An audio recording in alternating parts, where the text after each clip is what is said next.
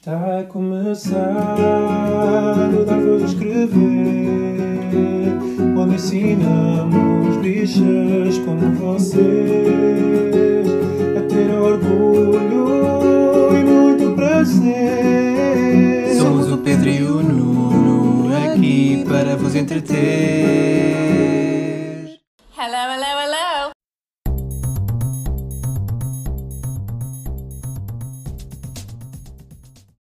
Olá, chamo Pedro Carreira E o Nuno Gonçalves. e este é o 57 episódio do Dar Voz a Escrever, o podcast semanal de notícias e comentário político LGBTI português. Mas sem coca no telemóvel. O que é que aconteceu com a Coca Até parece que não no sabes. telemóvel? Enquanto estávamos a- nós a ver o Sheets Creek e o Ted Lasso, estava o Twitter a desabar. Eu não sei como é que nós perdemos o maior bife do Twitter eh, português até hoje. Porque a gente é bicha velha. Nós Pois estávamos é. com o Sawyer nas perninhas a ver televisão, como, como manda a lei, a partir dos... Como toda a boa fufa. A partir, a partir dos 75 anos é só assim. Nossa diversão máxima. Sim, mas ontem no, no Twitter houve um grande escabeche entre uma das estrelas do. Ontem, no dia 27, Isso, faz conta. do Casa do Cais e mais um gay do Twitter. E houve ali uma picardia assim. intensa. foi. Foi. Houve muito name calling, eh, Covid shaming. Covid shaming, até porque eu acho que o Pedro vai ter que mudar um bocadinho o seu discurso no final do episódio, quando diz para as pessoas terem cuidado com o Covid, vai ter que adicionar não utilizem o telemóvel de outra pessoa para snifar coca. Utilizem o vosso próprio telemóvel para snifar Realmente coca. foi uma falha nossa. Eu acho que não percebo como é que tu, tu deixaste de falhar isso. É assim, Andaste, anda- andaste a fazer querer os nossos ouvintes, os nossos listeners, que podiam andar a snifar coca do- dos telemóveis de outras pessoas. Sim, foi exatamente Primeiro isso. que tudo, Sim. snifar coca de um telemóvel. Eu no meu tempo, era num espelho, com uma notinha de 5 euros, num No teu espelhinho. tempo era 5 euros. Ainda havia escudo. Ou reais, vá. Reais. Sim, tostões ou assim. Bom, agora, os miúdos malucos utilizam telemóveis. O meu telemóvel está todo riscado. Imagina se, se eu andasse a snifar coca do telemóvel. Pois para mim também não serve, porque eu, eu sou um bocado geek e fico tipo aquele, aquele nervosinho de quando pegam no telemóvel. Fica assim um Uhum. Sim, bocadinho eu, eu, nervoso. eu, eu pousei por momentos o microfone em cima do telemóvel do Pedro e ele, ponto. Ele, queria, ele queria cancelar tudo. Porque é totalmente normal poisar um telefone, não, poisar um microfone em cima de um telefone. Isso é suposto ser Gorilla Glass. Pois, mas isso é para os riscos. Ah, sério que Não, é, é para os riscos. Não é para os riscos, aliás, é para, para quebrar. Não é para os riscos. Ele continua a arriscar, Faz- mas não. Quantas, quantas mais vezes vais dizer riscos? Riscos, a série de domingo à à noite. Pois era. Tinha tudo. Tinha drogados, tinha paneleiros, tinha fufas, tinha. Tinha pessoas de, outra- de outras, de outras etnias? Eu acho que não. Tinha. Se até com a voz do Soul da, da Pixar conseguiram escolher um ator branco para fazer a voz do, Em Portugal, sim. principal. Sim. Yeah. A voz do Jamie Foxx é, é feita por um Jorge Morato. Exatamente. Portanto, a Pixar teve todo o trabalho de. Enfim, de ter finalmente em 2020 a estreia de uma pessoa não branca como protagonista principal. E o que é que acontece em Portugal? Ah, vai um branco. É, é- são vozes. Tipo, ninguém. nin- tipo, é o mérito. É uma questão de. Tipo, ninguém dá por isso. Uhum. Eu, eu- faz-me confusão as pessoas que hum, resistem muito à, à representatividade e a essa noção. Eh, gostam de, de que, se- que fique ou que permaneça tudo como, como sempre esteve, na realidade. Ou seja, o mérito conta só mais para um dos lados, nunca para outras pessoas, outras vozes, precisamente. Sim, a meritocracia só é hum, proclamada por pessoas brancas que estão a perder eh, o, seu máximo de privilégio, portanto. Nem, nem lhes passa pela cabeça. Mas sabes o que eu digo disto tudo? Paga, maluco. Isso é o quê? Tu sabes o que é que é? Ah, paga. Paga, maluco. Eu percebi paga. Não. O Twitter não é pago, mas, eh, Mas no caso de ser. ontem devia ter sido um, um pay-per-view, porque aquilo foi demasiado. Foi demasiado entretenimento para ser de graça. Eu também eu senti-me mal depois de estar a ver aqueles Eu tweets. também estava. Eu fiquei demasiado. Onde é que está o Exato. botão para pagar Exato. a subscrição? Fazer um disto? PayPal, um Venmo, Um OnlyFans. um OnlyFans. Eu não pagava um OnlyFans, mas pronto. Ahm, mas pronto, apaga maluco ah, está a ser ah, a frase da semana, porque até a Joana Mortágua ah, anda a pôr isso no Twitter dela, apaga maluco. Pronto, é, foi com um dos marcos de- do Twitter. Joana Mortágua, não é o Marco. Jesus, ouve-me. Mas houve, este episódio é um especial de final de ano. Natal, ah, 2020. não é Natal. Isso foi o anterior, o especial de Natal. Isso é para o Natal de 2021 já. Já é. Não, espero que não. Também espero que não. Ah, e então gostávamos de destacar, para começar, ah, 10 razões para que 2020 não seja um ano para esquecer. Isto foi assim um um 50-50. É assim um, um 69 que fizemos com o público. Desculpa. Ahm, O público e o público sem saber que nós estamos a fazer um 69 com ele. Não é um 69 com consentimento. Nem consentimento, na realidade. Tu fizeste copy-paste, não tem sentimento. Sim, mas nós vamos comentar. Claro que vamos. Então, basicamente, o, o Jornal Público hum, escolheu 10 razões, eh, duas boas razões que, de eventos ou de acontecimentos que, que, que tiveram palco em 2020 e nós misturamos um bocadinho a coisa com algumas, alguns eventos mais na, Apaixonados. também de- na defesa dos direitos humanos, mas Apaixonados. eu acho que não, não necessariamente. Eh, logo das primeiras coisas que temos de destacar, e acho que é impossível esta semana, eh, foi a criação da vacina mais rápida da história. Pedro, é vacina. Adoro Oh, ver, não. adoro ver o, o diretor-geral do Hospital de São João, no Porto, a dizer tipo: Esta vacina. É que não era vacina, não é uma coisa com sotaque, era vacina. Não, por favor, não vamos começar a discutir por causa de, de formas de dizer palavras em Portugal. Porquê? E de. Vacina não é uma palavra portuguesa. Não acaba com E. Se calhar, Não. se calhar ele estava a falar à, à francesa. Todas as palavras eh, eram em português, menos aquela. Porque lá está, é para mostrar. Ao menos a diga sua- vacuna, como dizem os espanhóis. Ai, vacuna. Só Ai, assim. a- Sou mais agressiva, é uma pica, não é uma vacina. Vais levar uma Tá bom. vacuna onde? Me voy a levar uma, uma vacuna el cuyo. En mi polla. Pronto, mas. hum, então, um dos destaques, e é impossível se esta semana fugir uh, a esse acontecimento, é realmente a criação da vacina mais rápida da história. Não é singular, Pedro. São mais de quatro vacinas que estão a ficar disponíveis no mercado. Tá bem, mas uma delas foi a mais rápida! Pois foi! Ai pá, sério, não Foram foram todas muito rápidas, na realidade. Claro, então. Mas tens razão, foi a vacina mais rápida de todo ao sempre. E, e tivemos vários eh, cientistas a, a falar do assunto, inclusivamente a virologista da, da Rockefeller, Nova York, eh, a Teodora Aziono, Eu não sei, isto acho que enganaram-se no teclado, certo? que disse, era corti, eh, que disse, nunca progredimos tão depressa com qualquer outro agente infeccioso. Eh, e, e também em Portugal tivemos o, o, o investigador Miguel Castanho, que é do IMM, IMM, do Instituto de Medicina Molecular, que disse, em média desenvolver uma vacina demora 15 anos e nem sempre se consegue vacina. E, e de facto é verdade, nós estamos desde os anos 80 à espera de uma vacina para o HIV, por exemplo, e nunca, ainda não foi possível fazer isso. Sim. Até porque as, as características do vírus são bastante, Bastante. diferentes do, do coronavírus, mas ah, lá está. Também nunca, nunca houve esta corrida à vacina para o HIV, portanto.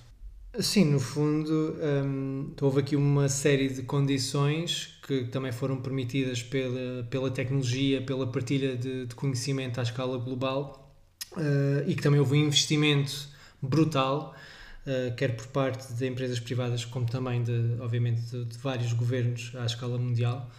E hum, o que permitiu então este recorde na criação de uma, de uma, de uma nova vacina. E 2020 pode orgulhar-se de ter respondido de uma forma tão célere. Temos que pensar que eu às vezes aquelas aquelas memórias que de- de- há um ano, tipo, há um ano ainda estávamos completamente Aliados. Exato, aliados e aliadas de- do que estava a acontecer. Havia assim um, um, um rumor do que acontecia, alguns na, na China, mas pouco mais. Ainda era assim uma coisa muito abstrata, muito lá longe, Uhum. como cantaria o Carlos Paião. E na realidade, em menos de um ano, eh, enfim, tivemos todos estes desafios enormes, tremendos, em que houve paralisações eh, em diversos países mundiais e agora, ainda antes do final do ano, enfim, conseguimos. Foi ontem, no dia 27 de dezembro, dada a primeira vacina em Portugal, que também é notável. E que também, mais uma vez, e já falámos aqui da, da DGS, uh, Graça Freitas e da ministra Marta Temido, que continuam a dar cartadas. A verdade é que as coisas estão a funcionar. E, e elas têm um plano que parece estar a correr, geralmente, sem grandes problemas. Também para continuar no tópico da saúde, porque também pode ser uma forma, para além de deslocação, mas também de exercício, Portugal tornou-se em 2020 o maior produtor europeu de bicicletas, o que também não deixa de ser incrível. Foram produzidas 2,7 milhões de bicicletas que saíram das fábricas portugueses, portuguesas, praticamente um quarto de toda a produção uh, nos 27 Estados-membros da União Europeia. Uh, e ao todo foram fabricadas então 11,5 milhões. Um, o que não deixa de ser notável. Uh, Portugal conseguiu em 2020, no meio de uma gigante uh, crise, uh, tornar-se então no maior produtor de bicicletas europeu. Ainda por mais quando não temos propriamente uma cultura ainda enraizada de, de bicicletas. Uhum. Uh, pelo menos aqui em Lisboa, a Câmara Municipal está a tentar um, incentivar o uso da bicicleta, apesar de ser uma cidade muito pouco apropriada para, para se andar de bicicleta normal. A bicicleta elétrica é um bocadinho mais propícia para ser usada em Lisboa, mas é caríssima. Uh, mas a Câmara Municipal está a fazer incentivos até, creio eu, até final do ano para um, reembolso de bicicletas um, na cidade de Lisboa. Também tem vindo a fazer obras gigantescas para aumentar a, as ciclovias em Lisboa, mas lá está. Nós aqui, por exemplo, é quase impossível termos uh, andar de bicicleta, infelizmente. Aqui na Graça. Sim, as, as sete colinas não são assim muito friendly. Não, não são nada friendly E- para bicicletas. E a calçada portuguesa também. Ai, é horrível. Isso é horrível. Isso é a pior parte ainda. Sim, isso aí é quase impossível. E os, e os elétricos? Mas e os elétricos também há nas outras cidades europeias, não é? Pois é, eu ia, ia caindo de dentes no chão ah, várias vezes em rala por causa dos elétricos. Pronto, agora mete aí uma inclinação brutal Uhum. e tudo, o pavimento assim um bocado. E mais chuva, que aqui, aqui chove mais do, do que na Alemanha, parecendo que não. Ahm, mas sim, é bom esta, esta, esta notícia. Agora espero que também comece a ser mais, não só produtor, mas também utilizador de, de bicicletas, porque é algo que eu vou sentir falta de, de andar de bicicleta para todo o lado. Ah, no próximo tópico, Parasitas nos Oscars. Parece que já foi há 20 anos, mas foi só em fevereiro que foi ah, premiado o Parasite, o Parasitas de Bong Joon-ho, no, nos Oscars. Ganhou não só o melhor filme, mas também o melhor realizador. E ganhou também argumento, creio eu, mais qualquer coisa, que já não me lembro. Foram quatro. Pois deve ter sido argumento também. E foi, foi incrível porque foi a primeira vez que um filme que não era na língua inglesa eh, ganhava o galardão de melhor filme, o que é um bocado surreal que tenha acontecido só este ano. Mas pela primeira vez ouvimos uma língua que não o inglês eh, na aceitação de um discurso de, de melhor filme nos Oscars. Foi a primeira vez que isso aconteceu. Sim, foram, foi preciso esperarmos 92 anos para que isso acontecesse. Depois porque eles começaram há 92 anos, não é? Pois, portanto, esperámos 92 anos. Eu não esperei tanto. Ah, eu esperei mais, porque eu ainda fui à abertura dos Oscars. Chabregas. Não foi na Ponte, na Vasco da Gama, patrocinada pelo Ferry. E feijoada. Já sabes que eu ia sempre. Hum. Ah, mas sim, pa- parecendo que não, isto ainda é um evento de 2020. Apesar de parecer que foi há, há um século. E apesar do Parasite também ser um filme já de 2019. Sim, mas pronto, mas a vitória foi, ainda foi este Uhum. ano, o que é, o que é notável ah, ter- tê-lo sido. Mais recente, temos a eleição de Joe Biden, Uhum. que foi considerada uma boa notícia para o ambiente, uma lufada de ar fresco para as minorias e para quem precisa de acesso a cuidados de saúde. Qual é a tua expectativa em relação a Joe Biden agora a partir de 2021? Joe Biden não é propriamente um, um político muito progressista, mesmo dentro dos, dos democratas, mas o que será possível agora é um diálogo com uh, o governo e com o presidente dos Estados Unidos que não, não foi possível nos últimos quatro anos. Ou seja, é possível haver uma troca de ideias e um, e um interesse de ambas as partes em discutirem-se assuntos que não são normativos e que não são aquilo que, que, a maior parte das pessoas pensam. Eu acho que Joe Biden nisso. Aliás, ele foi a primeira pessoa a dizer a palavra trans num discurso de aceitação presidencial. Uhum e, e, o facto de ter pela primeira vez também uma, uma mulher como vice-presidente, que é a primeira vice-presidente mulher também eleita nos Estados Unidos, eu acho que pelo menos é, é um passo no, no bom caminho depois de vários passos dados atrás nos últimos quatro anos. Eu acho que mais do que uma evolução uh, de colocar os Estados Unidos uh, na linha da frente de outros países, especialmente no que toca uh, a direitos humanos, por exemplo, eh, eu acho que é, é, mais uma questão de, primeiro, recuperar alguns passos que foram dados, como disseste, nos últimos quatro anos, mas também uma, uma questão de estabilidade, tanto no interior de, do país como para o exterior, com países aliados. E eu acho que isso é uma das maiores vantagens uh, desta nova eleição. Mesmo com muitas discordâncias uh, pelo meio, pelo menos sabemos que existe um mínimo de seriedade Uhum. Sabemos que contar e que pelo menos irá a jogo de uma forma um pouco mais justa do que, do que Trump, basicamente. Espero que não seja só um pouco mais, porque a, a de Trump foi nula. certo, sim, porque por comparação é muitíssimo melhor do que o, o, o, anterior, não é? Mas pronto, vamos, vamos ter que esperar e esperemos então que, que ele no fundo cumpra uh, as promessas que, uhum. que deu. Uh, o público também destaca que 2020 foi um dos anos com maior produção científica. Uh, eu não concordo, porque os meus artigos ainda não saíram. Isto também não tive, não tive. Porque lá está, a, a revista Nature também um, argumentou que foi pelo facto de muitos uh, cientistas e muitos investigadores terem ficado em casa a levar este aumento de, de produção um, escrita. E eu não fiquei em casa, eu estive sempre a trabalhar. E mas sim, houve, houve uma dedicação muito grande ao, ao novo coronavírus, obviamente, e 4% de toda a, todas as publicações incidiram na, na investigação deste, deste novo vírus, que agora já não parece novo, lá está, já parece que, que estamos a ouvir falar disto há, há 20 anos, mas não é verdade. E, mas no total foram mais de 100 mil artigos publicados durante a pandemia em 2020. É muito artigo. Quase tanto como. Uh... Eu só leio os abstracts, não leio, não leio mais que isso quase tanto como a secção da opinião do observador pseudocientífico. Não é só do observador. é verdade. No ano em que houve tanta desinformação e pseudociência, uh, importa destacar então este ano também atípico na produção científica. E então agora entramos nós, destacando alguns, alguns eventos uh, mais focados então na nossa área. Por exemplo, o Brasil Uh, houve 25 pessoas LGBTI eleitas nas eleições autárquicas, tal como noticiámos uhum. aqui há, há umas semanas, o que também é um recorde.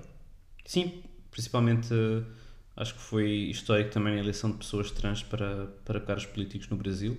Também tivemos uh, no nosso Portugal o secretário de Estado André Mós Caldas uh, assumir que é casado com uma pessoa do mesmo sexo, uh, que é a primeira vez que acontece na esfera governamental portuguesa, e ao que ele disse, e que nós já comentámos, eh, não sinto que seja apenas um aspecto da minha vida pessoal, de facto é uma coisa identitária e que ajuda muita gente a ver alguém abertamente não heterossexual e casado com outra pessoa que não seja do sexo oposto na, na, no governo, porque, porque sim, porque tem que haver.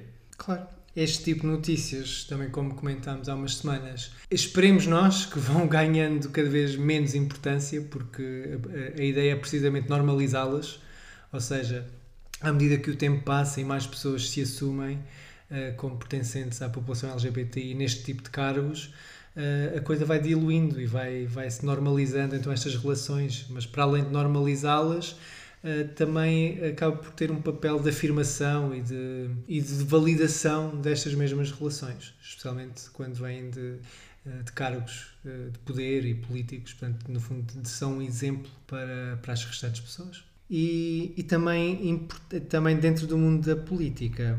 Eh, a União Europeia apresentou então o primeiro ou a primeira estratégia para a igualdade LGBTQI entre os anos 2020 e 2025, várias propostas que no fundo vão ser um, um cavalo de batalha para os próximos anos, no fundo tenta que haja uma homogeneidade na defesa dos direitos LGBTI na população eh, dos, dos Estados-membros da, da União Europeia. É bastante ambicioso, porque obviamente vai ter imensa resistência, especialmente alguns países, como a Hungria ou a Polónia, mas pelo menos foi dado esse primeiro passo, que agora tem 5 uh, anos uh, para, para ser integrado então nessas políticas da União Europeia e que esperemos nós que, que seja mais um, uma vitória também para a igualdade também tivemos na Europa a primeira vez que foi eleita uma ministra trans, na Bélgica. É a primeira vez que isto acontece a nível europeu, o que também uh, ajuda muito na representação e na visibilidade das pessoas trans nos mais altos cargos políticos, tal como também aconteceu no Brasil e também nos Estados Unidos, mas também é bom ver que na Europa também já caminhamos nesse, nesse mesmo patamar em que temos uh, visibilidade das pessoas LGBTI na sua plenitude na, nos cargos políticos a nível europeu. Sim, até porque Petra de Sutter já é uma pessoa que tem uma forte credibilidade política e no fundo estar associada então a essa representação acaba por ser uma também uma excelente um excelente exemplo uh, de visibilidade e de representação neste caso das pessoas trans num cargo de topo europeu e também não podíamos deixar de, de destacar se calhar o maior evento global uh, além da pandemia, que foi o Black Lives Matter. Acho que os desafios de 2020, especialmente a partir do momento em que as pessoas começaram a ficar uh, restringidas uh, no, no espaço, o movimento Black Lives Matter, que obviamente que é um movimento que não surgiu em 2020 ou que não teve o primeiro passo em 2020, mas foi 2020 ou foi em 2020 que permitiu que acontecesse este movimento à escala global. Em 2020 teve, eh, ainda no início do ano, então a morte ou assassinato de George Floyd, que foi, enfim, não, eu não consegui sequer ver as filmagens na íntegra, porque é angustiante eh, e revoltante, mas aquelas imagens de tão chocantes uh, tiveram o condão de, no fundo, despertar estes movimentos todos. Teve esse impacto, porque a pandemia trouxe alguma frustração e trouxe medos e trouxe no fundo, o que é que, o que, é que representa a nossa liberdade.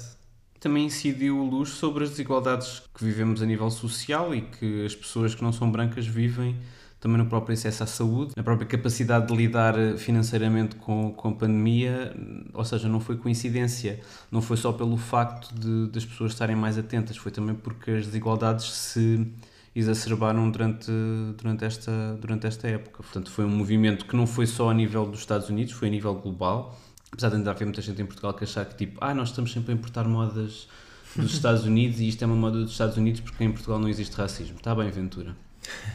Está bem, Ventura. Sim, no fundo ficou à mostra as feridas que o racismo abriu e abre uh, nos vários países do mundo Uh, e que sim, foi uma coisa que houve um, uh, uma ligação ao que aconteceu nos Estados Unidos, obviamente, mas a verdade é que as, nós próprios também temos feridas causadas pelo racismo, nós, Paris, e, e no fundo ficou em aberto. E realmente a pandemia trouxe uh, ou mostrou quem é que mais sofre com ela, quem, é uhum. é que, quem é que tem mais privilégio, quem é que tem, como disseste, tem melhor acesso a cuidados de saúde, quem é que tem acesso aos melhores transportes quem é que tem acesso a ficar em casa.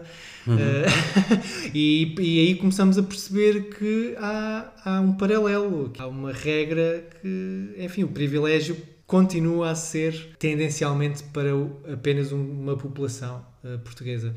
E não, e não é uma coisa generalizada, por mais que falem em mérito, por mais que, que não, digam têm que se esforçar mais, ou que digam que vão para o país deles.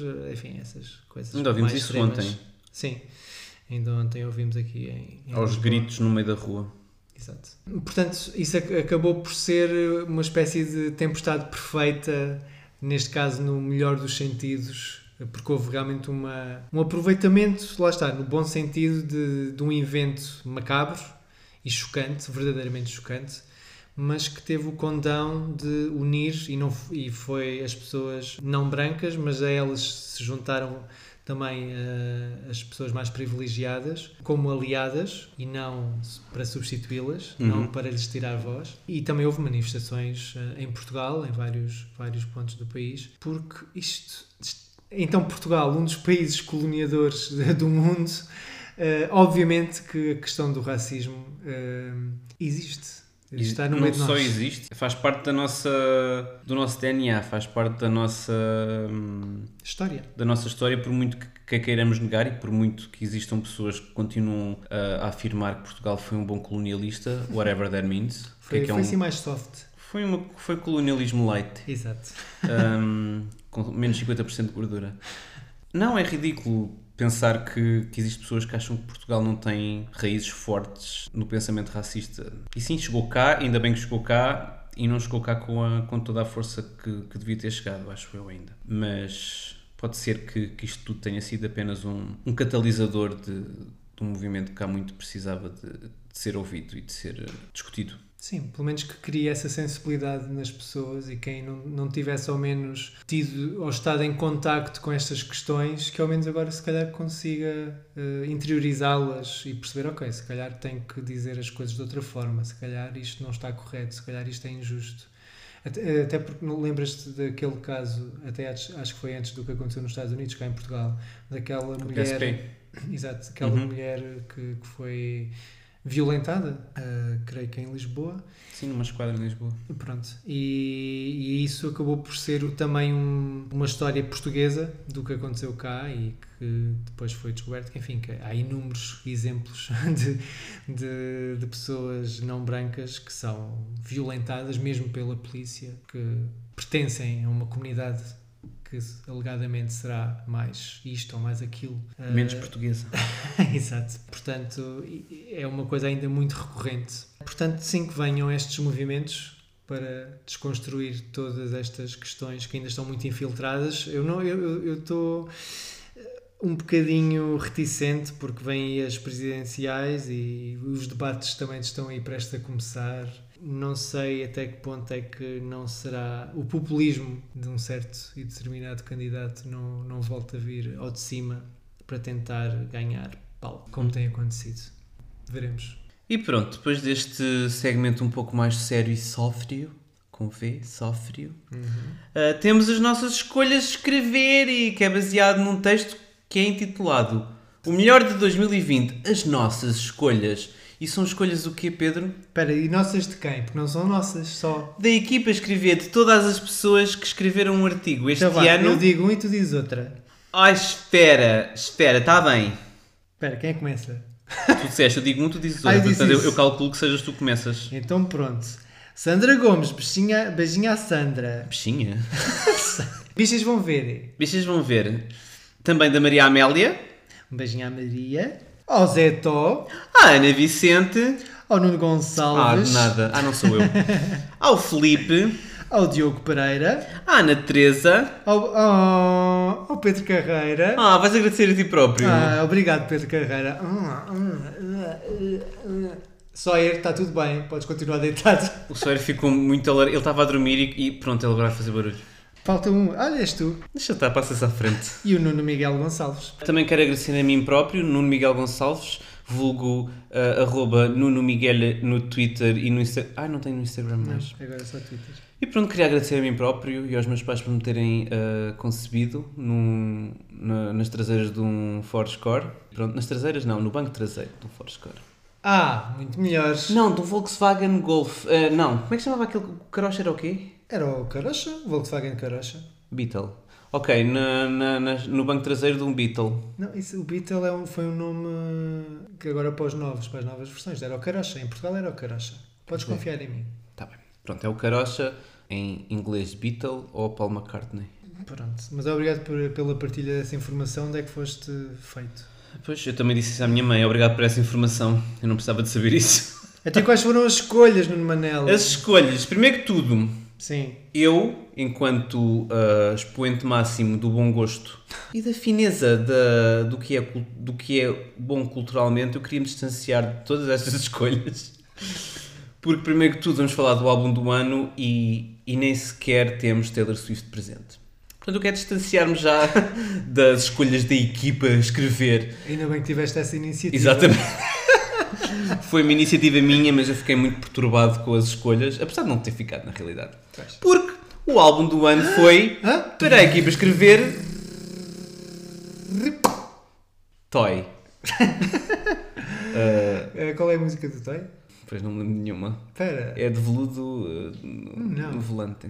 Qual era a música do Toy? O Toy de Setúbal. Pronto, uh, na realidade não foi o Toy, Oh. lamentamos desiludir toda a gente, mas foi Lady Gaga e o seu Chromatica. Só estou à espera dos Eh. aplausos. Parece que ligaste o gás. É verdade, a- a Lady Gaga lançou Chromatica durante a pandemia, era suposto ter sido um grande lançamento com participações na televisão, com uma turnê mundial, mas pronto, foi uma coisa assim mais pequena, que foi lançada em maio, mas acabou por trazer um bocadinho de, de música e boa disposição e hum, vontade de dançar numa altura em que de facto não apetecia fazer nada destas coisas. Portanto, ela lançou Chromatica, que é um álbum muito disco friendly, muito feito para ser dançado. Não é bem disco, é mais techno. Disco friendly no sentido de discoteca friendly. Ah, porque disco Tech. é uma, é uma das, das outras referências. É segredo. Mas sim, pe- pelo menos para mim foi, foi, não foi o álbum mais ouvido do ano, mas esteve lá perto, foram as minhas músicas mais ouvidas do ano, ah, porque eu ia muito correr na altura, tipo, maio, na altura, nessa altura em que saiu, e até, e até hoje vou correr e tipo, olha, vou correr um cromática, que é tipo correr 45 minutos. Pois, não é? Ah, vou correr 5 km. Vou correr Não, vou 10 correr um cromática. Pois, faz sentido. Eu acho que sim. E depois o, o teu objetivo é correres um cromática, correres mais durante um cromática. Não é tipo mais minutos por menos minutos por quilómetro, é menos minutos por cromática. Menos minutos? Não, mais distância por cro- cromática. Menos minutos por cromática. Mas o cromática tem um- uma duração fixa. Pois é. Acho que não pensaste bem nisso. Ah, mais distância por cromática. E a verdade é. é. Pois. E é sim, muito obrigado à Lady Gaga, friend of the pod, Uhum. de nos ter proporcionado este escape higiênico. E não estou a falar de, de papel. Uhum. Uh, o Sawyer está a lamber o cu neste momento. Ai, tão audível.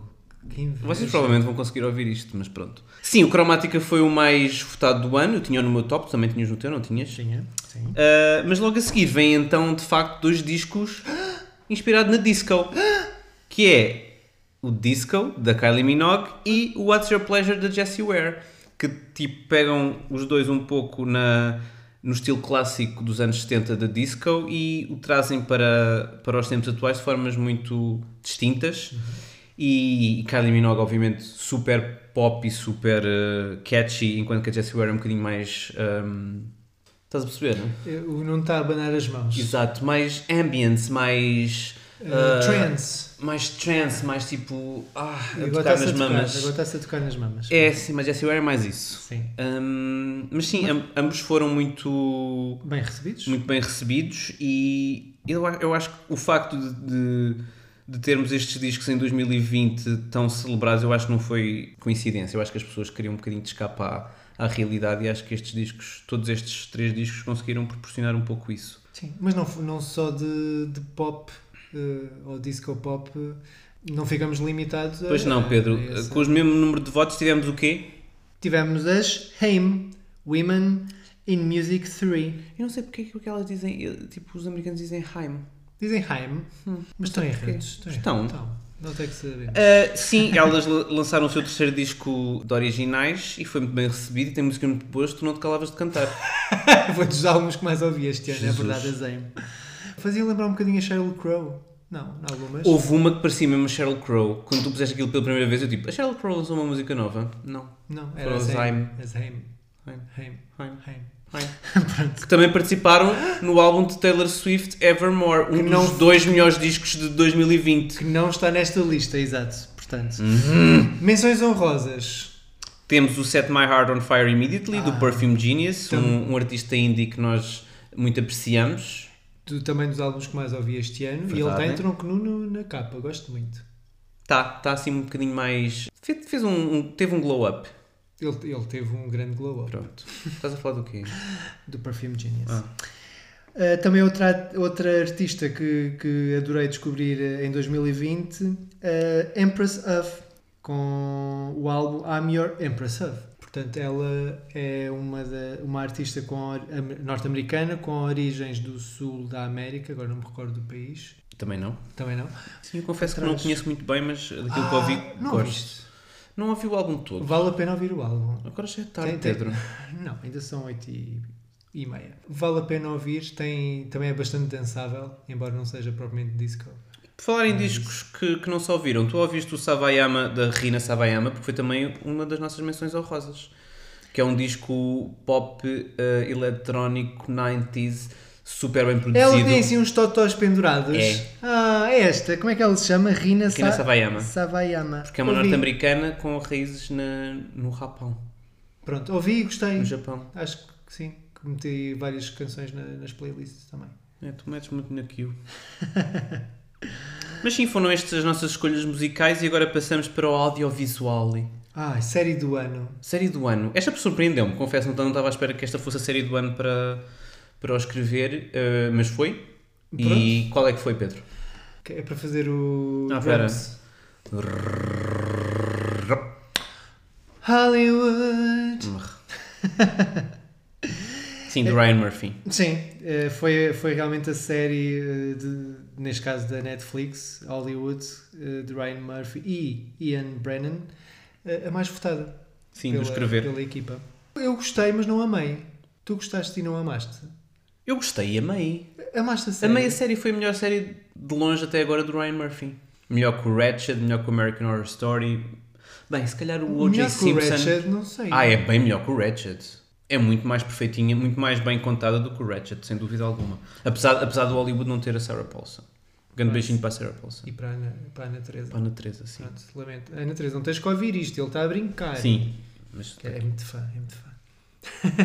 O Hollywood é uma espécie de reinvenção do que foi a época clássica de Hollywood. Uma reinvenção, não, uma reformulação, ou seja, é uma espécie de reescrever da história clássica de Hollywood, numa altura em que era muito pouco visível a, a população, qualquer que fosse a população minoritária na altura e agora também. Pessoas negras, pessoas LGBT não eram representadas nos, nos grandes ecrãs e era um mundo também altamente misógino. Sim. E o que Ryan Murphy e o Ian Brennan fizeram foi pegar nesta, em todas estas fobias e dar-lhes um- uma lufada de ar fresco e permitir que, que houvesse representação de todas estas minorias no Hollywood de, de- dos anos 40 e 50. E era interessante pensar se tivessem acontecido aqueles saltos de representação que aconteceram na série, como é que seria o cinema hoje em dia? Se estaríamos eh, a precisar ainda tanto de, de visibilidade de, de- de minorias na, no grande ecrã. No fundo, acaba por ser uma, uma obra de ficção com uns toques de realidade ou vice-versa. Há ali uma certa mistura que também acaba por ser giro de, Uhum. de observar, porque leva-nos então para esse mundo, às vezes um, um pouco saudosista até, mas que na realidade houve realmente muitos obstáculos Uhum. eh, que não foram ultrapassados na altura, embora acaba por ser também essa. eh, eh, o sentimento que a série de certa forma transmite, ou seja, tu sabes que aquilo não chegou a acontecer. Exato. Portanto, acaba por ser um. acaba por ser agridoce, porque tu vês acontecer, mas sabes que é ficção. A realidade foi outra. E então acaba por ser esse um dos trunfos de, de Hollywood, que então foi a série do ano, Uhum. 2020. Mas a morder os calcanhares de Hollywood tivemos três séries. E uma delas foi, claramente, Mrs. America, que foi ah, uma espécie também de revisitar das lutas feministas ah, que aconteceram no- nos anos 70, que teve para mim o elenco do ano, sem dúvida Com, alguma. com a segunda atriz. Com a melhor atriz de todo o sempre, Kate Blanchett, e com a segunda melhor atriz também de todo o sempre, Sarah Paulson. Sim, e ainda uso a Duba e a Tracy Ullman. e muitas outras. E, e foi mesmo uma, uma série que se calhar não agradou as pessoas que estiveram envolvidas nela, na realidade, porque Sim. trouxe demasiado, expôs demasiado as lutas internas que acontecem mesmo do- dentro do, do ativismo e, E não deixa de ser uma obra de ficção, portanto, obviamente que houve coisas que não aconteceram exatamente assim. Não, mas a Gloria Steinem foi muito crítica em relação à série. A Gloria Steinem, que na série foi interpretada pela Rose Byrne, muito bem também. Ela não gostou muito da série exatamente porque ela retratou essas picardias que, que aconteceram não só internamente, como também com a, a Phyllis Schlafly, que é protagonizada pela Kate Blanchett. Mas essas picardias internas eu acho que não caíram muito bem, mas lá está. Eu acho que o ativismo também tem que ser ah, mostrado como é, e mesmo dentro do, Há do- picardias. Ah! Dentro do ativismo. Eu por vezes acho que se as pessoas soubessem as picardias que acon- acontecem, por exemplo, dentro do ativismo LGBTI, tipo, ficavam tipo, mas nós não podemos estar a defender estas pessoas, eles são loucos e loucas. Porque acontece com cada coisa, meu menino e uma menina, uma menina. Não, mas eh, realmente a série não deixa de ser notável pela, pela qualidade tanto da história, que obviamente, obviamente que é uma série de ficção que se baseia, no fundo, na, na história eh, norte-americana da luta feminista. Quality Act, sim. Sim. Eh, nos anos 70 e, e obviamente que não é um- uma peça histórica, não é um documentário, eh, longe disso, Uhum. não é? Mas, mas dá imenso gozo ver e, e, pelo menos para, para ter uma percepção ou uma interpretação sobre eh, aqueles eventos, eu acho que é uma boa série para Eu acompanhar. acho sinceramente o ativismo não sai denegrido daquela, daquele retrato. Eu acho Ah, que pelo não. contrário, eu acho que, que sai enaltecido no sentido em que não é perfeito e que não é hum, consensual, porque nenhum destes assuntos são consensuais nunca. Portanto, eu acho que a série também retrata muito bem isso. Outro destaque que temos, e acho que esta também é uma das séries incontornáveis, também em 2020, é verdade. The Crown. The Crown! Com a tia Elizabeth, Com a tia Elizabeth e com a tia, tia, tia Maggie. a Maggie. Ai, eu gosto tanto da Maggie. Do you like to shoot animals? No, I do not. I like to shoot Argentines. Ai, que horror. Uh, The Crown continua então o seu percurso triunfante uh, Quarta dentro, temporada. dentro das séries de, de grande escala e, e neste caso da Netflix. Continua a ser a mais. a, com maior produção da Netflix, não Eu é? diria que sim. É incrível. aqu- Aquilo é, é incrível a maneira como eles conseguem fazer este, este retrato da, da, da, família real britânica, dando-lhes humanidade e ao mesmo tempo também expondo todos os podres que, que existem, que existem nela. Houve uma coisa que para mim nesta, nesta temporada me deixou completamente abismado, que foi aquela história da, da família escondida no- nos asilos. Sim. Mas, mas esta série eu, eu, eu cheguei a ouvir alguns episódios do podcast uh, oficial de Crown. Por exemplo, o, o Palácio de Buckingham, aquilo é filmado em vários palácios. A Outros, sério? outros palácios, mas não é tudo o mesmo sítio, nem sequer é um estúdio. Eh, houve cenas que, que parece que ela está a seguir nos corredores, tipo do, do único palácio, vá, de um único palácio, e aquilo foi filmado tipo em três ou quatro espaços diferentes, só para dar uma continuidade. E sempre que, é, que ela faz aquilo, tem, tem que ir aos sítios. Estão sempre a mudar de sítio. Eh, Mas eu, eu imagino que eles gravem tudo de seguida. Eh, Exato. Olivia, anda cá, anda aqui um bocadinho em Londres. Ok. Vamos para Birmingham. Já andaste? Pronto. Agora vamos para Manchester. Mas sim, o nível de produção é, é realmente. É surreal, é surreal mesmo. Tá- tá- e, lá está, mais uma vez, um elenco também Sim. brilhante. Para além de, dos que já tínhamos da, da terceira temporada, tivemos também a adição da, da Emma Corrin como Diana, Uhum. que deu muito para, para a versão novela da família real nesta temporada, mas também trouxe muita humanidade à, à princesa Diana. Sim. que é também visto um bocadinho com, com um filtro e com uma tipo, ai, a princesa Diana era tipo tudo e mais alguma coisa, mas também ela também tinha as suas, Claro. as suas Fragilidades limitações, e exatamente. E, e muitas fragilidades também são as da, da Thatcher, que aqui é interpretada pela, Gillian, pela minha Gillian Anderson. Também é a melhor atriz de sempre. A, melhor, a, segunda, a, terceira, a segunda melhor atriz de sempre, a Sarah Paulson afinal é a terceira. Ah, Desculpa, Teresa. Bastard. Desculpa, Teresa. Falar em Gillian Anderson. sim. Não é que a outra série mais votada, a quarta série mais votada, é também com Gillian Anderson. Tu, tu queres ver? Tu queres ver? É o Sex Education, também da Netflix e também britânica. Pronto, Sex Education, neste caso, a Anderson faz de, de professora, não é? Ela faz de Muito bem. psicóloga, terapeuta sexual e depois acaba por ser conselheira sexual também na escola do, do filho do Otis. E eu acho que esta segunda temporada foi um, um grande salto em relação à primeira, não que a primeira tivesse sido má, mas esta segunda soube, soube pegar nos trunfos da primeira e hum, correr com eles e, e fazer algo ainda mais denso, ainda mais polémico, se calhar, mas que, que acaba por ser tipo a discussão da sexualidade livremente por adolescentes numa altura em que é tão pouco natural falar de sexualidade e falar de sexualidade de forma aberta, acho que a série consegue fazer isso muito bem. Sim, e, e tu não estavas cá em Portugal, mas a Netflix fez uma campanha gigante em Portugal. Havia, houve ali uma- umas semanas em que havia cartazes da Sex Education por todo o lado. Vieram cá Incrível. pôr um dentro de casa, ouvi dizer. Sim. E olha, eu, eu depois fui E tu ver. feste? Eu depois fui ver, funcionou. Assim, Sex Education tem ali os ingredientes perfeitos para entre uma coisa educativa, enfim, dentro da, da série de ficção, humor, as histórias, as personagens também com. Credo, está-me a falhar a voz. Isto é a minha voz! Isto é a minha voz! É, Pedro, é. Ah. E no fundo, também a representação também está muito vincada na, na série e respeitada na série, o que também é, é de valor. A nível de menções honrosas, temos muitas, vamos só referir algumas. Olha, vou-te fazer um desafio. Ai, o que é que é agora? Tu escolhes duas menções honrosas, eu escolho outras duas para falarmos. Está bem.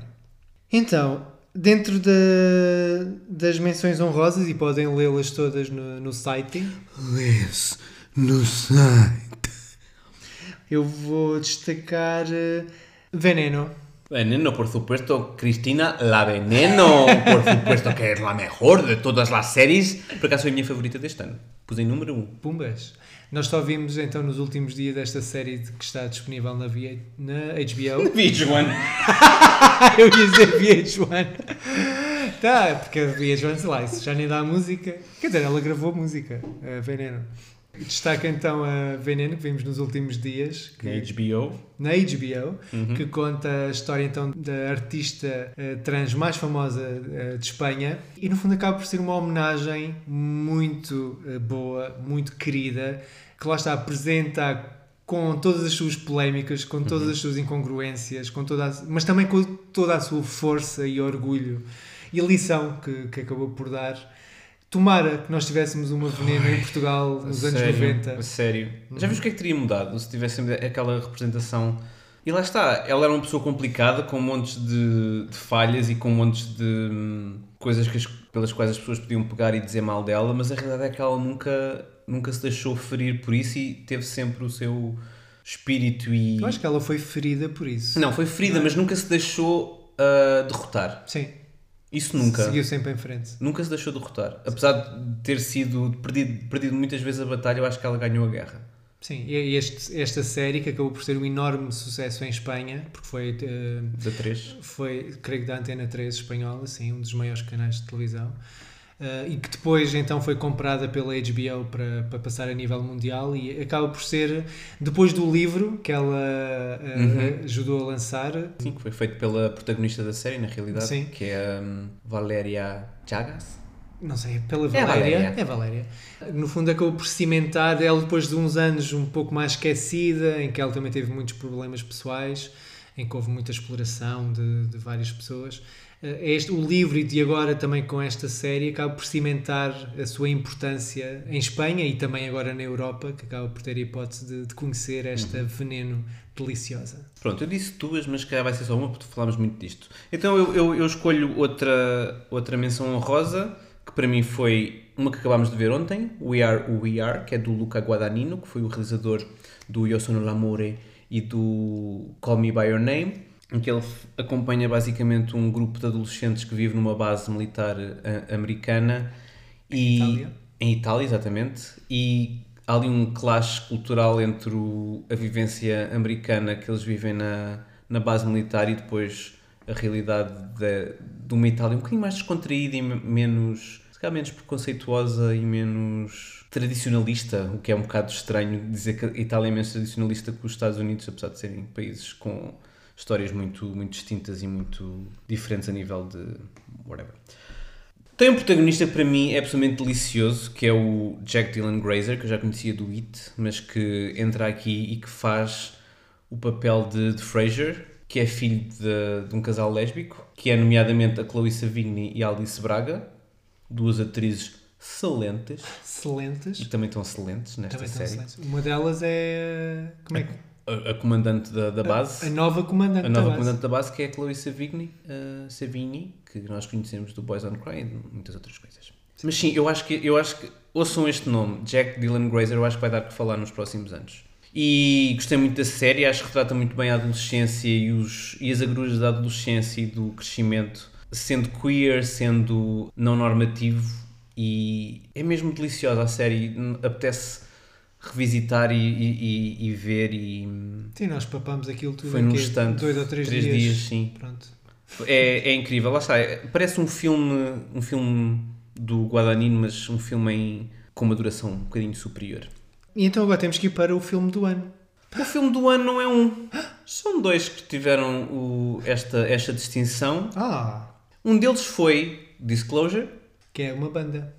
Sim, é um do, de, de música eletrónica, mas não foram esses que ganharam o filme do ano, estranhamente. Não foram. Foi o documentário Oh. sobre a história das pessoas trans na Ah. televisão e cinema norte-americanos, Uhum. que foi produzido entre, entre várias pessoas pela Laverne Cox, Uhum. que faz de Sofia na, na, na série Orange is the New Black, Ah, oui? e que retrata de uma forma intransigente, intransigente? E que retrata de uma forma implacável a forma como as pessoas trans foram menosprezadas e foram ridicularizadas nos mídia e na, na cultura televisiva e, e cinematográfica norte-americanas e que é um, um documentário excelente e que aconselho Eu, acho que é um todos. abre-olhos tremendo. É, é Porque mesmo. há, há muitas questões que, mesmo para quem, para quem está em contacto com, com estas temáticas, ou para quem tem, lhes, lhes dá mais atenção, há, há, há qualquer coisa neste documentário que, que é novidade. Ele é bastante aprofundado e entrevista imensas pessoas trans, homens e mulheres, eh, e não binárias, e no fundo é, é tudo, fica tudo tão claro a forma como eh, eram retratadas as, unicamente as personagens trans nas séries e nos filmes eh, norte-americanos, eu diria que fica, fica claro. Não, não há contra-argumento contra isto, porque é, é realmente uma regra que, que estas pessoas viveram na pele. Sim, e depois de termos tido também, foi uma das nossas menções honrosas, mas nós não tivemos tempo de falar, de, de séries que foi o Visible, o Out on Television, que foi basicamente uma representação de toda a comunidade LGBTI na, na televisão. Isto foi uma, uma coisa centrada nas pessoas trans e conseguiu pegar no tudo bom que fez a série Visible num- neste documentário em filme que ainda foi mais fundo, ainda foi mais. ainda tocou mais na ferida e ainda fez. Trouxe ao de cima todas as desigualdades que existem ainda no acesso. ah, no acesso, não, na visibilidade da- das pessoas trans no, nos grandes, nas grandes plataformas. E de facto é, é, é de facto notável que a Netflix tenha tido todas este- estes, estas iniciativas e também foi dos meus filmes favoritos deste ano. Sim. Uh, se calhar, precisamente por 2020 ser uh, um ano atípico, o outro filme do ano é também um documentário. Também é um documentário e também em streaming. e também da Netflix, neste caso, A Secret Love. Também Uhum. foi um, um filme documentário muito acarinhado que acompanhou a história de duas mulheres, um casal, que no fundo ela- elas jogavam ah, Beisebol. beisebol. Profissionalmente. Eram as duas ou era só uma? Eram as duas. Jogavam as duas beisebol numa altura em que não havia liga ah, masculina, porque estavam, Estavam na guerra. estavam na na Segunda Guerra Mundial e houve um grande ah, destaque feito a estas equipas de beisebol feminino. Mas E ela- elas esconderam a relação, basicamente, durante, durante décadas. décadas. tanto, tanto que elas, uma delas já faleceu, não vou dizer qual, spoiler, mas elas já, já eram octogenárias quando, quando filmaram o documentário Uhum. e ainda estavam a fazer o coming out a, grande parte da família. Exato. Pode-se dizer que elas casaram. Isto, o filme já, já tem algum tempo. Spoiler! spoiler, spoiler alert. Spoiler! Spoiler alert. Elas casaram, precisamente durante este documentário, aos 80 e muitos anos. Portanto, vamos sempre a tempo de, de, de fazer o nosso próprio coming out Sim. ao nosso ritmo. E elas levaram imenso tempo, mas é um filme muito carinhoso. É, o o, o Esse- amor delas nunca foi apagado por, por, por receios, pela homofobia, pela pelo misoginia, por, por tudo. Elas mantiveram-se sempre lado a lado, por mais dificuldades que tinham, por mais embirrações que tivessem e encontrassem. Uh, isto é uma, uma excelente história de amor, Uhum. que então é uma, um dos filmes uh, do ano para a equipa escrever. E pronto, uh, terminamos aqui. Também podem ler uh, no site. Ler no site. Livros também foram destacados pela equipa e todas as outras menções honrosas que nós não tivemos uh, oportunidade nem tempo de destacar aqui. Eu passo do, da Thatcher para o Cavaco com uma facilidade assombrosa. É assim, Sou mesmo uma pessoa. Chegaste, chegaste a vê-los em simultâneo? Sim. Por acaso já não? Sim. Mas se calhar, Sim. era, mas se calhar era tipo puppets, um do outro, não sei. Pois, calhar. Achas que o Cavaco já a voz da O Cavaco adora ter um. coisas na fisting. Falar em ventriloquismo. Hum. Agora vamos para o Correio Unicórnio. Vamos ao cu, vamos ao cu. É o Correio Unicórnio, é o Correio Unicórnio. Vou, vou ficar junto, junto de ti. Correio Unicórnio, é o Correio Unicórnio. É isso, já Rain está. On me. Foi a música que eu mais ouvi este ano. E então, dando continuidade à conversa, perguntamos à nossa plateia qual a vossa série, filme e álbum favoritos de 2020. É verdade. E tivemos uh, várias respostas, uh, entre as quais a do Chrysler que falou na Killing Eve, que está disponível na HBO, e é da, da Phoebe Waller-Bridge. O D. Malheiro diz que não tem opinião sobre os outros dois, mas que a melhor série de 2020 foi sem dúvida Better Call Saul. que nós tínhamos nas nossas menções honrosas também, porque nós basicamente fomos nós os dois a votar nessa série, por mais ninguém a viu da equipa escrever, nós. Ahm, Sabes lá, se calhar as pessoas não gostaram. ai que horror! Não, isso, isso eu não admito. Não vamos acreditar nisso. Não, que não tenham visto, tudo bem, mas não tenham gostado, não. Sim, Better Call Saul, das melhores séries de 2020, Uhum. sem dúvida. A minha Kimi, eu gosto tanto da minha Kimi. já falámos do ponytail dele no, no episódio passado. Pois Vamos-. Uh, já o J. Lisboa uh, respondeu Pose. Também uma excelente menção. Enfim, que ficou disponível em 2020 em Portugal, mas é 2019. Mas este podcast é de Portugal. Ai, está bem! Só porque estavas na Alemanha. Uh, o Helder Batista mencionou a Queen's Gambit, da, da Netflix também, e o Love Goes do Sam Smith. do eu nem consigo dizer o nome dele. Sam Smith. Como? Sam Smith. Não, TH. Sam Smith. Tu. Não, Sam Smith. Ah, estavas a dizer mal. O Love Goes do Sam Smith. Helder, eu não esperava tamanho mau gosto vindo da tua parte. Pronto, eu vou explicar. O Nuno É tem muito um... pedante. Não, o Nuno tem um grande problema com este artista. Mas ah, com isto, eu sou um pedante no Ah, geral. depois- eh. também com o Ed Sheeran, não é? Ed Sheeran, Ah, odeio, o Ed odeio. Sheeran, pá, também não gosto. mas olha, mas eu gosto. Não, mas eu gosto da Love Goes que eu ouvi, a canção. O álbum não ouvi, mas ouvi a canção. Love Goes é Eu gira. também ouvi. Não, não pronuncio. A Diana Serenity uh, respondeu a terceira temporada do Dark.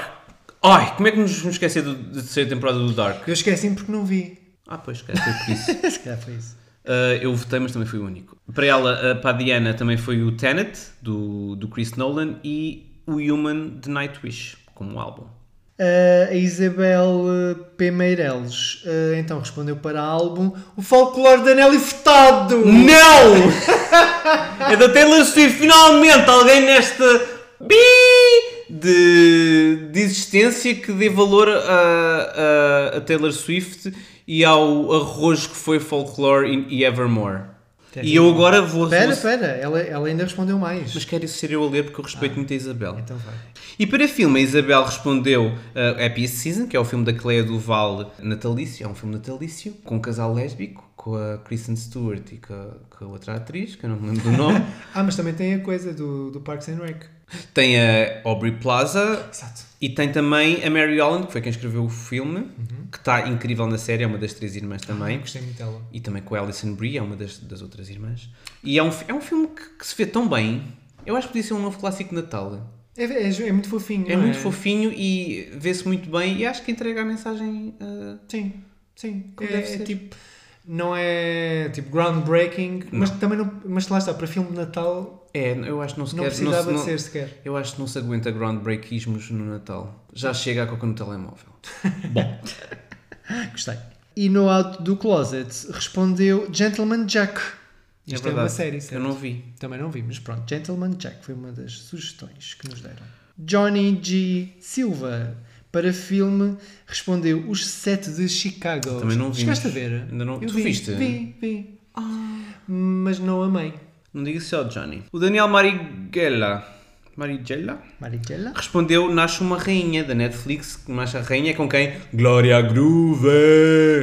É um- uma espécie de reality show hosted pela Gloria Groove, que é também a segunda maior eh, drag queen do, do Brasil. O Hugo Paulo Pires, beijinho Hugo. Para, para série escolheu Normal People, para filme escolheu The Vast of the Night e para álbum escolheu Ungodly Hour das Chloe and Hailey, que foram tipo as grandes. Das, das não, da Chloe e da Hailey. Elas são um duo. Que foram talvez as, as artistas que mais investiram na- nas performances online e na apresentação da sua música de uma forma revolucionária, que é ao vivo, mas online. E elas fizeram performances incríveis. E bom 2021, meninos. Bom 2021 também para, para, para, para ti e para todos vocês e vocês. Beijinhos. Vamos acabar como, Pedro? Então, como é que vamos acabar? Então, eu não sei se nós vamos linkar na- nos detalhes do, do episódio, mas a plataforma Já Marchavas, que é uma plataforma, que é um movimento, aliás, eh, de cidadãs e cidadãos e de coletivos unidos na defesa dos direitos humanos e animais e de causas ambientais. É Ouviste, Saia? Tá, estás protegido pela Já Marchavas, Sóia, não te preocupes. Então, este é um projeto eh, que nasceu em maio de 2018, que no fundo tem feito a sua luta na cidade de Viseu. E então lançaram agora nos últimos dias eh, um vídeo, mas que acaba por ter uma mensagem universal e lança a pergunta: por que marchamos em 2020? E se este foi um ano eh, realmente atípico? E muitas vezes acho que nos questionamos porque é que importa marchar, especialmente neste ano. E então a Já Marchavas acabou por dar resposta a estas dúvidas que por vezes nos podem surgir, porque quando temos mais dificuldades, quando temos mais eh, obstáculos eh, diante de nós, e especialmente quando estamos mais, eh, mais ausentes ou quando sentimos mais ausência das pessoas que, que nos dão força, eh, é fácil nós baixarmos os braços e, e esquecermos que, que não estamos sós. E 2020 acaba por ser um ano em que nos coloca essas questões e, no fundo, faz-nos tentar perceber de onde é que vem a nossa força. E então, nós, depois de terminarmos este episódio especial 2020, eh, vamos lançar precisamente a resposta que eh, já Marchavas eh, tentou dar, e acho que deu muitíssimo bem e não só para Viseu, que é hoje também um dos polos da atividade pelos direitos humanos e dos direitos LGBT em particular, e feministas e antirracismo, eh, mas que é. Quero tanto, quero tanto ir a Viseu a participar numa marcha em breve. Pode ficar esse o desafio para 2021. Sério, vamos. Pronto. Com foco ou com origem em Viseu, mas para, para todo o mundo, não só Portugal, porque também para todo o mundo. Fica Uhum. então a- as palavras e as respostas que a Já Marchavas eh, deu e agradeço e dou os parabéns. Sim, agrade- agradecemos e, e deixamos então com este, com este pequeno apontamento sobre o que é que foi 2020 e, e pela importância do ativismo em 2020. E, e um grande beijinho para vocês, Sim. boas entradas, boas saídas também. Melhores saídas. Entrem com o pé esquerdo. Eu nunca sei, diz sempre entra com o pé esquerdo, não sei. É com o pé esquerdo. Explica tanta coisa. Hum. Eu te faço sempre com o direito. Mas propositadamente? Não, eu na realidade não penso nada nisso. Pois eu também não. Bom, beijinhos grandes, obrigado por nos serem aturado durante todo este ano. É verdade. E obrigado também pelo vosso feedback e pelas vossas sugestões e respostas. Ah, e não se esqueçam de lavar os telemóveis. Lavar os tele... entre, entre snifadelas de coca, la- lavem os telemóveis, por, favor, por amor de Deus. Não snifem a coca. Para já não snifem coca do telemóvel de outras pessoas. Isso é nojento. Sim. E não vão a festas ilegais. Já Não. agora.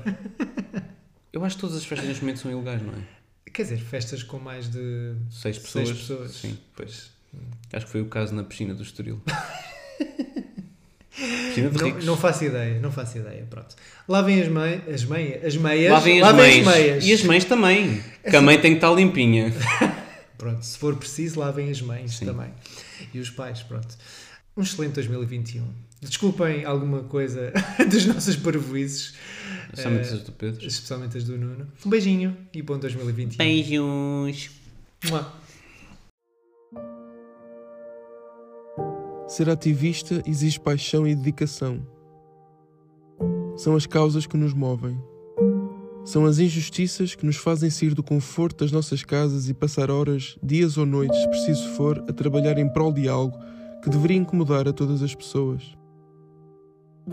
2020 ficará eternamente marcado como o ano da pandemia, o ano do distanciamento físico, o ano do recolher obrigatório, o ano da falta de afetos, o ano da solidão, o ano do medo. Mas nós temos medo de ter medo e por isso mesmo assim continuamos a marchar. Sim, em 2020 ainda é preciso marchar contra o racismo, contra a xenofobia, contra o fascismo, contra a violência sobre as mulheres, contra a LGBT mais fobia.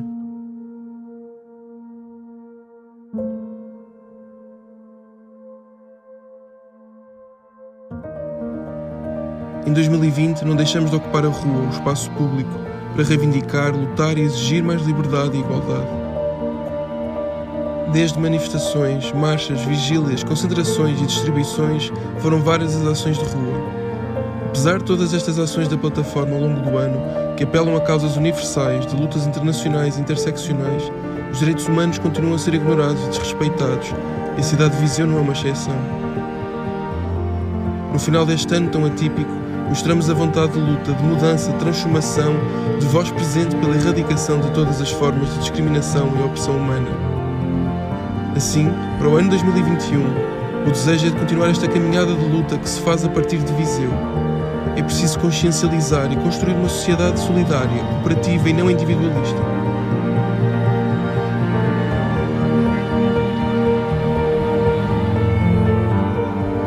Que se pretende é um espírito livre, crítico e cívico.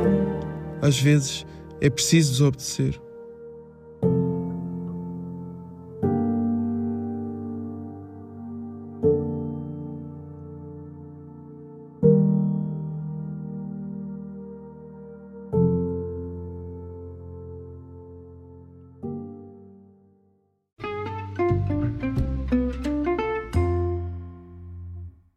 Antes de terminarmos, não se esqueçam de subscrever ao podcast. E partilhar com as amigas e as inimigas. Estrelem e deixem 5 estrelas. E mandem nudes. Hum. Ah, podem encontrar todos os episódios nas vossas plataformas favoritas, como Spotify, Apple Podcasts, SoundCloud, Deezer. E mandem nudes. Oh, o Dar Voz a Escrever faz parte do movimento LGBT Podcasters. Descubra um movimento lusófono queer em lgbtpodcasters.com.br. Conheçam outros podcasts produzidos por pessoas LGBTQI+, na língua portuguesa. Viva a língua! Podem nos encontrar coletivamente em todas as redes sociais como escrever, isto com quê, e contactar por o e-mail geral.escrever.com. Podem mandar-nos nudes por DM também, se quiserem. Bye!